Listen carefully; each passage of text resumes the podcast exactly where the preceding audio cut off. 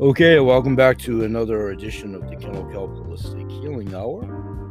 Your host and moderator, me, Grandpa Bill. We'll be here today for however long or short it takes, and that hopefully will be somewhere between 30 and 45 minutes.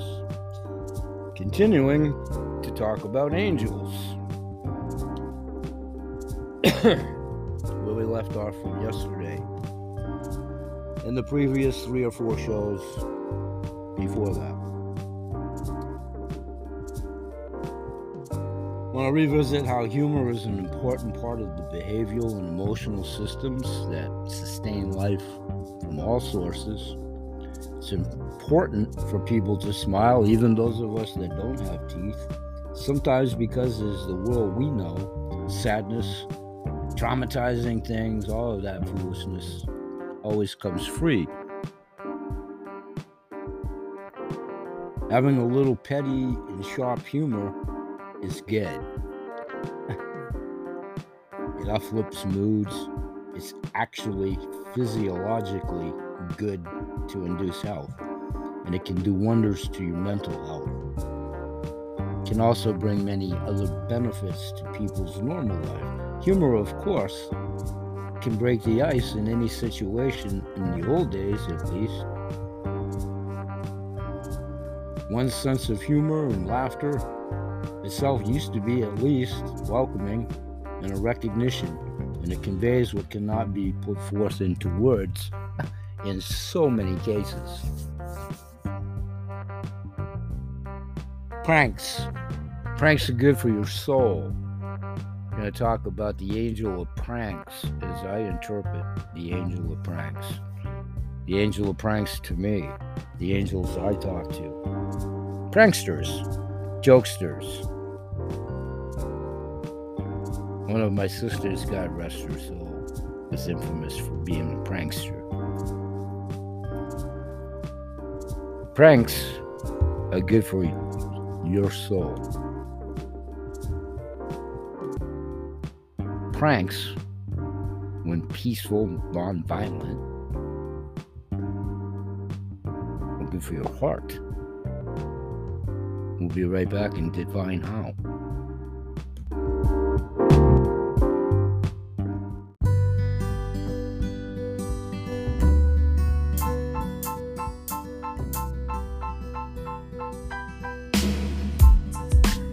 Okay, welcome back talk with the angels about the angels and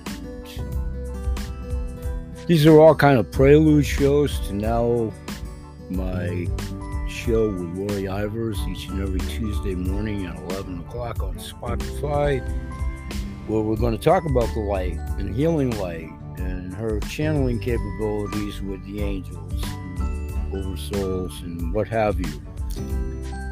my interpretation of the same with a little bit different variants for both of us so it's a good point counterpoint balance all of that. And in our initial conversation on air we've had many and unique to this show lori and i the one we just did. My birth sign freely came up and they talked about being a Pisces and what have you. Now, is where never the twain shall meet. There's never one Chevy, Ford, Lincoln, chainsaw, person, angel, Pisces, astrological sign, or whatever. That's exactly mirrored as the next one of the same. Chevy fan, Ford fan, button down shirts, high collars, whatever you want to compare it to. Fashion, a dedicated follower of, according to the Kings. Pisces. Here's what, in most instances, is a true reading of a Pisces, but not always broad based as to attributes and weaknesses. Somewhere in between. People born with pride, you know, Pisces rising, if you will, from the womb We do indeed tend to flow through life, but listen to, to the connotation of flow. Please. It is like a dreamlight stance because it's very peaceful and calming. And we don't ever take things too seriously. Most of us have a gentle and kind demeanor, which makes us truly great friends to have. For sure. Pisces are probably the best friends you'll ever have. Lots of people aren't aware of that. Most Pisces are peace lovers and have open minds and very much open hearts. For sure. Which make them very easy to get along with in most instances. Pisces rising is a carefree by choice not to take life too seriously. Our big hearts, which we do have in most cases as Pisces, again, not all Pisces are the same on pros or cons or whatever attributes or holding you back or hindrance, whatever angels you connect with, including the one I'm going to refer to before the end of the show. Indecisive, indecisiveness, mm, yeah and no. That's all in the eyes and ears of the beholder. Indecisiveness can be very intuitive thinking, which is definitely an attribute Pisces. So, indecisiveness, that's a fair but not universal as a Pisces ascendant, you are kind. Thanks to, if you believe in the planets and all of that, I confer to my friend Raquel Springs on the astrological side of it. I've said many times, my familiarity with astrological beings is on a local level. When Daryl Martinie, God rest his soul, the cosmic muffin, used to say the jingle, it's a wise man who rules the stars, it's a fool who's ruled by them. It's about where I begin and end on astrological knowledge and charts and what have you. I follow along with Raquel's great guidance, Raquel Spring, on the astrology side of life. but as I've read and understand it, and most assuredly am familiar with to that degree, we're kind because of the planet Jupiter And that's why we're inventive in the face of adversity, which we are. We're fast thinkers on our feet. We are. Those that are astrology connected and all of that, know about houses and who's in how whose house, they get a little bit, astrologically speaking. That's thanks to Neptune. Neptune influences your mind, what you crave, the new, the unknown, the unpredictable, which is very much what a Pisces is for the most part. Okay, He has a broad based, you know, when we can tend to have the tendency to exaggerate, but, but, exaggerate again, multi definitional, if we're going to be fair, square, honest, all the way around. Both sides of the proverbial table. I wouldn't broad base all Pisces as exaggerating. I would, I would most assuredly most instances, broad basis is unpredictable. We're very diversified. Magic. And I don't say that necessarily in jest. That's not pulling cards out of a hat or whatever. So those things, like anything, can have potential difficulties and prevent you from taking risks and actively working towards your dreams. I've worked my entire life towards my dreams. I have no problem in actively working at anything. So that would be a wrong broad base for this Pisces. Jupiter, the planet, can make you yearn for freedom, for sure. Always been a pretty high holder of freedom. Neptune, for those that are in touch with the planets, my layman's understanding of it, attempts to hinder you in your pursuit. Doesn't mean that all Pisces concede to that fact. Just like whatever Capricorn, Aquarius, or whatever attributes, and doesn't mean that that's a universal brush for all of. Many are predominant and prevalent, for sure. For sure. So this associated strengths and weaknesses with quotation marks in my definition of a Pisces ascendant is a beautiful asset. And it does offer natives creativity and sensitivity combined with a high rate of generosity for most of us. Are there chintzy cheapskate Pisces? Of course there are. Uh, of, of course there are.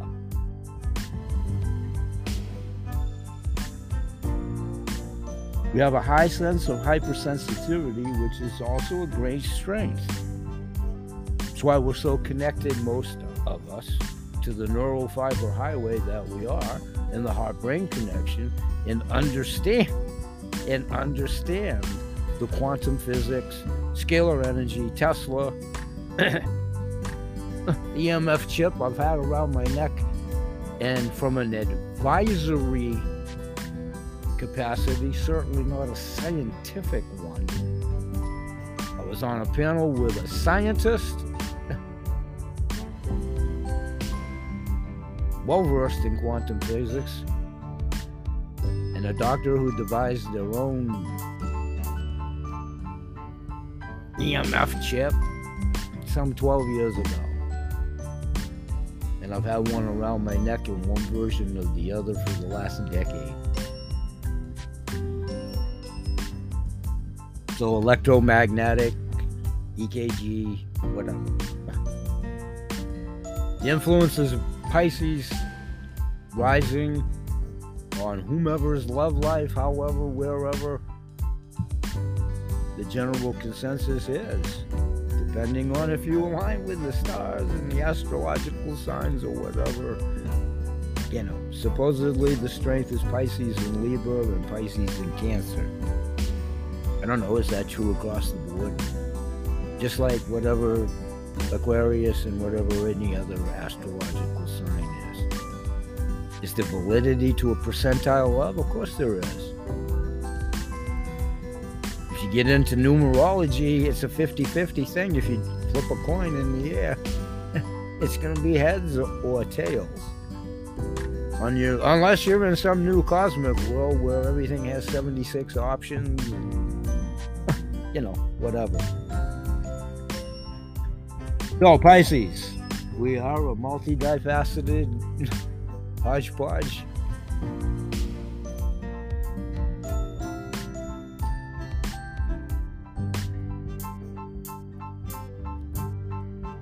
So who is the angel of pranksters and jokesters? Depends on who you talk to. what religion, what faction, how far back in history. Back in 10 seconds and talk about it.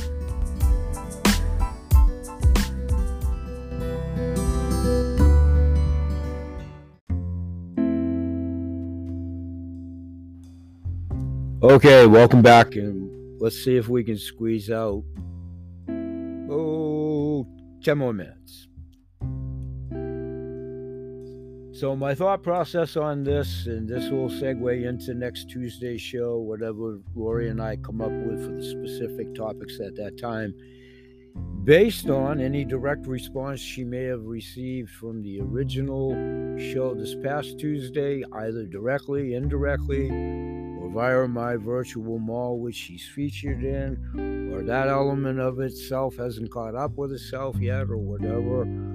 Thus will be the seven day cycle when Tuesday next comes, and we'll all find out together.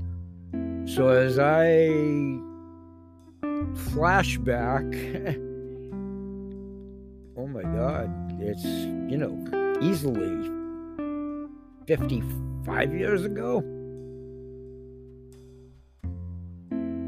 Actually, a little bit more than that. Closer to, yeah, closer to like 57 years ago. My parochial school duration was from well, I didn't go to kindergarten there, so it was literally from the first grade to the sixth grade. So six years of, which is entrenched in my interpretation of what I recall. So Archangel Ariel, as I understand it, recall it, remember it, from the Catholic adaptation. Remember, we said there's so many adaptations Judaism, Egyptian, over the centuries, whatever. This is Catholicism version, as I recall it. Okay, and I think what draws me to her the most, Archangel Ariel, is because she is known, again, you know, in the other factions as Anael, spelt Anna E L A N A E L or R A R I E L. I remember it as A R I E L. And she's the resident angel for the day Friday in Catholicism adaptation of it, the days of the week. When we get with Lori, she can run us down on all the adaptations of the angels on each day of the week. And I'll do that in the interim however many days that is now between when Lori gets here, four or five days. So, I think pretty much, regardless of Judaism and what have you, I don't speak to that. I don't know that. But in Catholicism, she is known as the angel of nature. And she's often seen as the protectress of the natural world and the overseer of the elements animal kingdom and plant world. That's two things I've been absolutely connected to since I was a kid. I felt it, I knew mm-hmm. it. That's definitely the angel that I think I would be drawn to the most of any. As an empath, as a Pisces, and again, all Pisces aren't the same, just like all Chevys aren't the same, or Aquarius, or any other astrological or angelic sign, or whatever. That's just the reality of it. But the light, the energy, the quantum physics is indeed the reality of what this is all about. in the before life, this vessel that we are, this is a video game. My terminology. This is a video game. And it doesn't end here. The, the vessel most assuredly dust, dust to dust. Another Catholic colloquialism or whatever. So, known as the angel of nature, Ariel, definitely, I think, is the forbearance of my guardian angel, although I've already intimated. Michael, Raphael, Gabriel, from the Catholicism side, and the saints, for me, is who I call, who I talk to, and reference them many times in a jokingly way. And we'll talk about the angel, my adaptation of the angel of prankstership, jokester, human, uh, humor, excuse me, and the saints to include that. My adaptation and my interpretation of.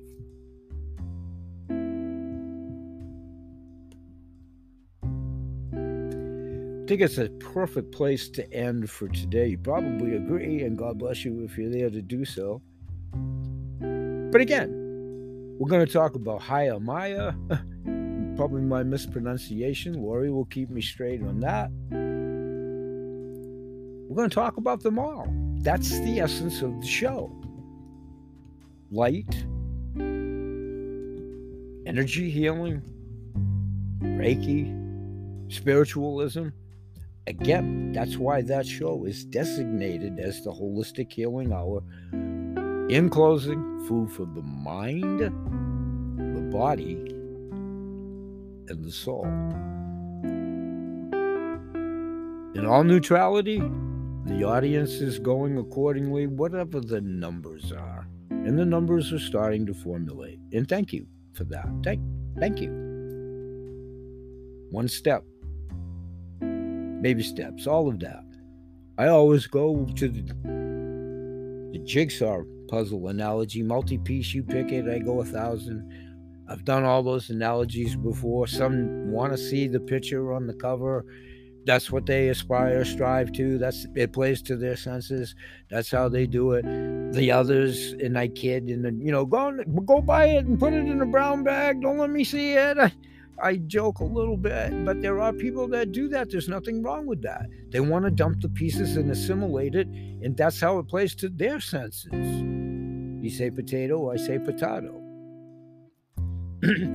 but the point is, as you assimilate and assemble the puzzle, whatever the ultimate picture is, you know, I always go, you know, a moon and or a sun on a river and or a lake, and there's a canoe and or a boat and somebody's fishing, and there's a seagull in the sky, if you will.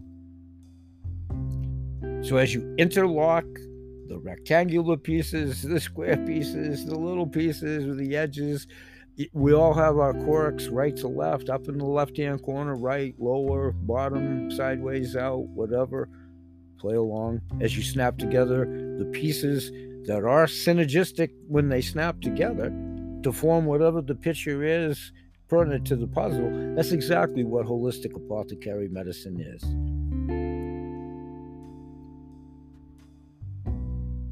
Holistic healing, alternative medicine. is a multifaceted pieces that all work synergistically within themselves, snapping together on multi-modalities, many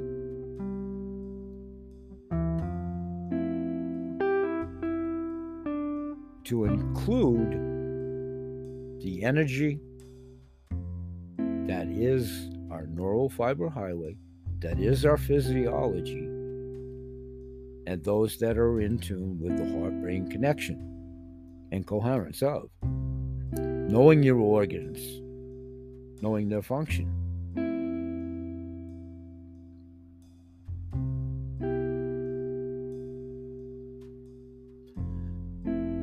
A little bit of physiology thrown in there, a lot of quantum physics.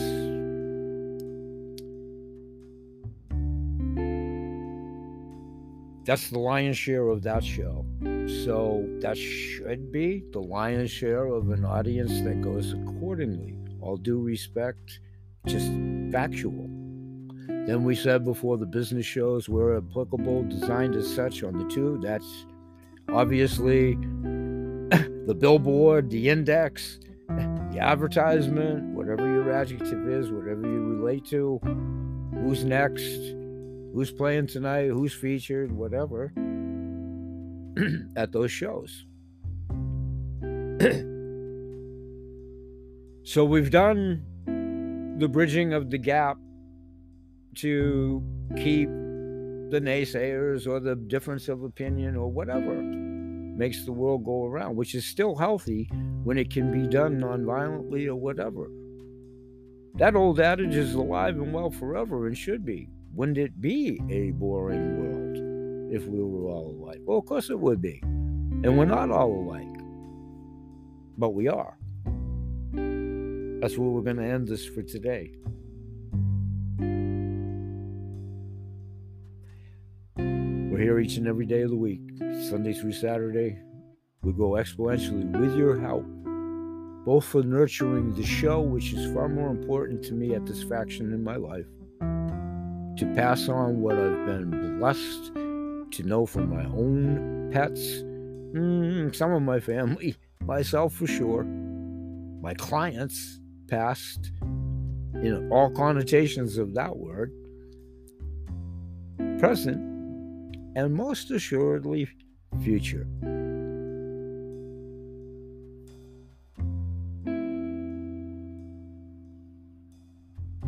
If you believe in the concept, if you believe in the intuitive groups that go way over and above these two,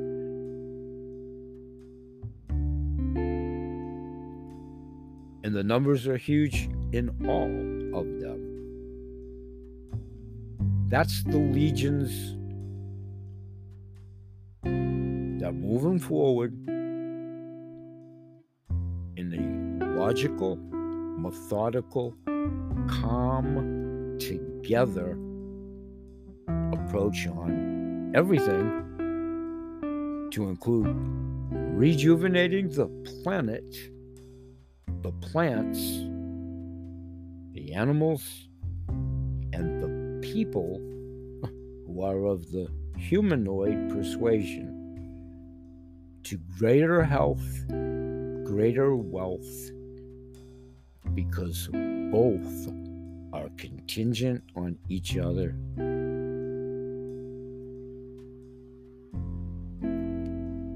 These are the people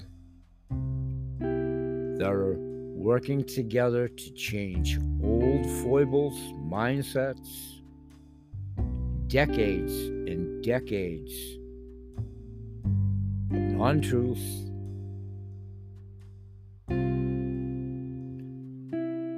Highly unefficacious medicines, a broken system in every facet especially in the Western Hemisphere, and at the moment, pretty much worldwide. Whatever is inverted can be put right side up. This is the approach to rebuild community, economy, health, and ultimate long term survival. I'll see y'all tomorrow as you see fit to join me. Bye bye for now, and may God bless. Peace, everybody.